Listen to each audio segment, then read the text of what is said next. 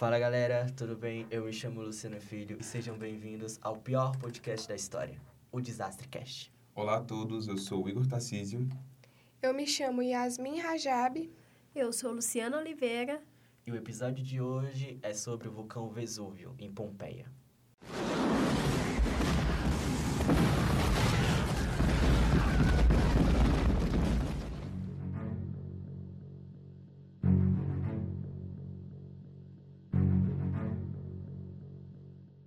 Vulcão Vesúvio fica localizado em frente à Baía de Nápoles e é o vulcão ativo mais conhecido e um dos mais perigosos do mundo.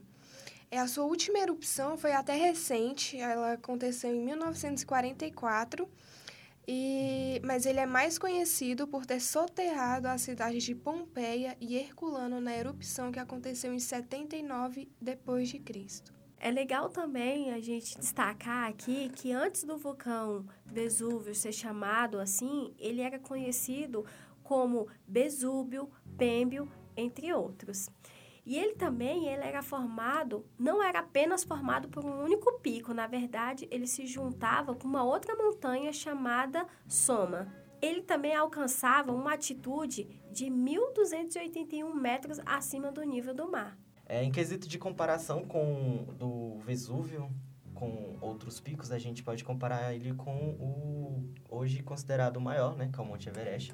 O Vesúvio, igual a Luciana falou, tem cerca de 1.280 metros na, na, de altitude. E o Monte Everest, ele tem cerca de 8 mil metros.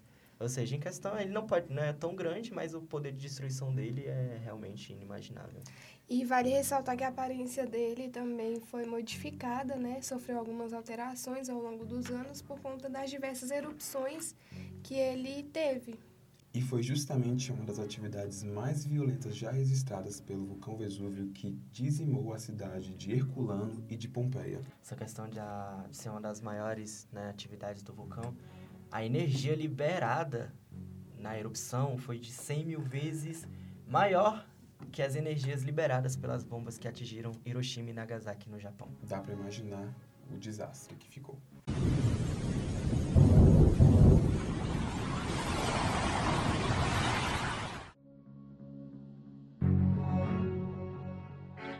Bem, a extinta cidade de Pompeia era localizada lá no sul da Itália, bem lá na sola da bota, justamente do país.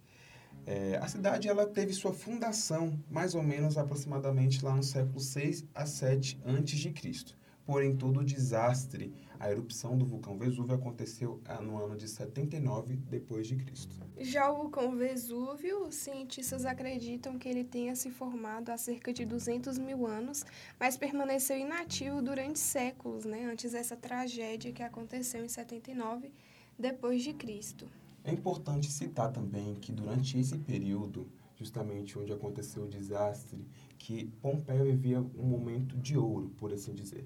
A sua economia estava em ascensão, a sua havia vários pensadores é, que surgiram nesse período basicamente ajudaram a ter toda a concepção filosófica de sociedade que temos hoje em dia. Então dá para, é, vamos dizer assim, contabilizar o quão importante essa cidade foi para o início da nação e que infelizmente foi simplesmente transformada em cinzas. Dizimada, né? Por conta da erupção do vulcão, é, as cidades de Pompeia e Herculano foram totalmente destruídas, né?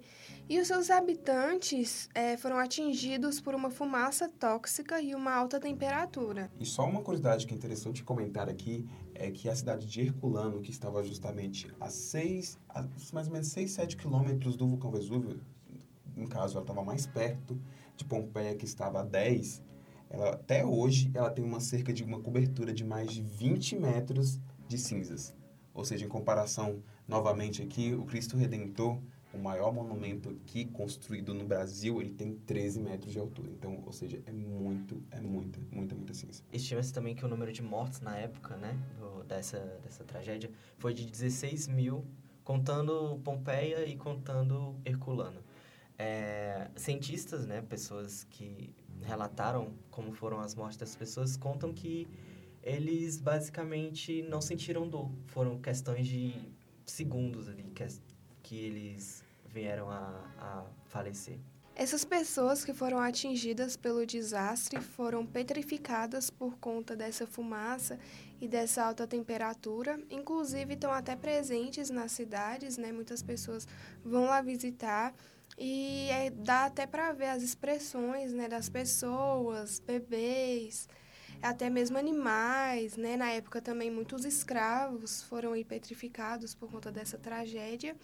Inclusive, atualmente, né, no século XXI, vários cientistas estão é, indo nessa cidade para poder escavar mesmo, né, e ver o que está embaixo dessa, dessa fumaça que, que pegou a cidade. E todo esse processo de exploração conseguiu ser verificado que devido à alta temperatura e da rapidez que o magma, que toda a lava entrou em contato com as pessoas, vamos dizer assim, que o tecido orgânico, alguns cérebros pasmem, fiquem chocados com essa informação, mas alguns cérebros de indivíduos que foram petrificados virou vidro. De tão alta temperatura que se estima que ela estava em cerca de 250 a 300 graus Celsius, a, o contato com aquele magma fez com que os cérebros virassem vidro. E é interessante porque interessante não, né? Realmente muito triste, porque as escultu esculturas não os corpos petrificados mostram claramente as expressões né, das pessoas, então é algo bem sofrido.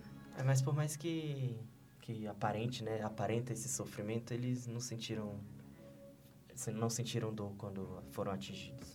Para mim, pessoalmente, parece muito mais expressões de redenção, tipo, nossa, tá vendo lava em cima de mim, cinza do céu e fumaça por todo canto, eu não tenho como sobreviver, simplesmente agachar aqui e esperar a morte que era inevitável pelo menos para mim, que passa é, isso é toda a, a expressão das pessoas que foram basicamente mumificadas. Sim, e com essa exploração né, dos cientistas, eles acharam, é estimado aí que eles encontraram mais de mil restos mortais das pessoas e também os corpos, é, eles colocaram gesso para poder preservar né, esses corpos que foram petrificados. E também teve alguns corpos que foram encontrados, em torno de uns 340 corpos, que eles, as pessoas, na hora do, do que o vulcão entrou em erupção, eles correram e se esconderam no, no, numa garagem de barco. E aí elas não, elas foram assadas, elas morreram assadas. Ou seja, gente morreu asfixiada por causa da fumaça, gente morreu queimada, petrificada e também queimada um desastre completo, vamos dizer assim. Muito triste. É verdade.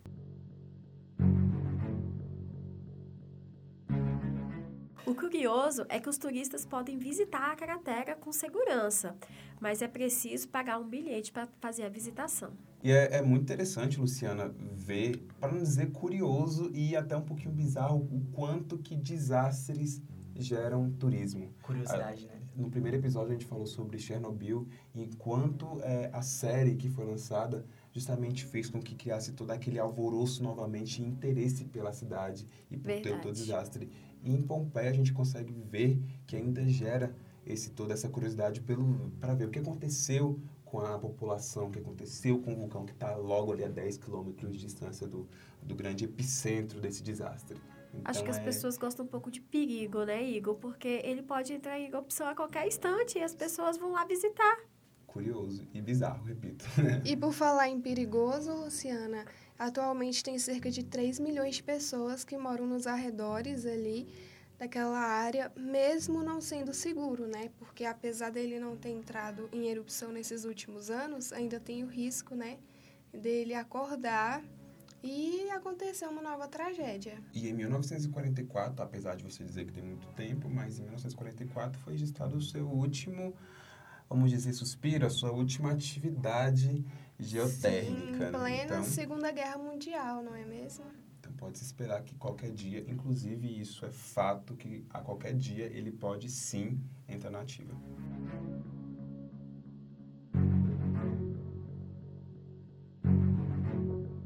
E esse foi mais um episódio do nosso querido podcast, o Desastre Cast, onde a gente comentou sobre o vulcão Vesúvio e a cidade de Pompeia. Eu me chamo Luciano Filho. Tchau, tchau, pessoal. Meu nome é Igor Tarcísio. Eu me chamo Yasmin Rajab. Eu me chamo Luciana e me despeço de vocês aqui. Um abraço, gente. Até a próxima. Até mais, gente. Tchau. E os roteiristas desse episódio foram Welleson Silva, Igor Tarcísio, Luciano Filho, Yasmin Rajab e Luciana Rodrigues. Os podcasters Igor Tarcísio, Luciano Filho, Yasmin Rajab e Luciana Rodrigues. Edição de Wellerson Silva.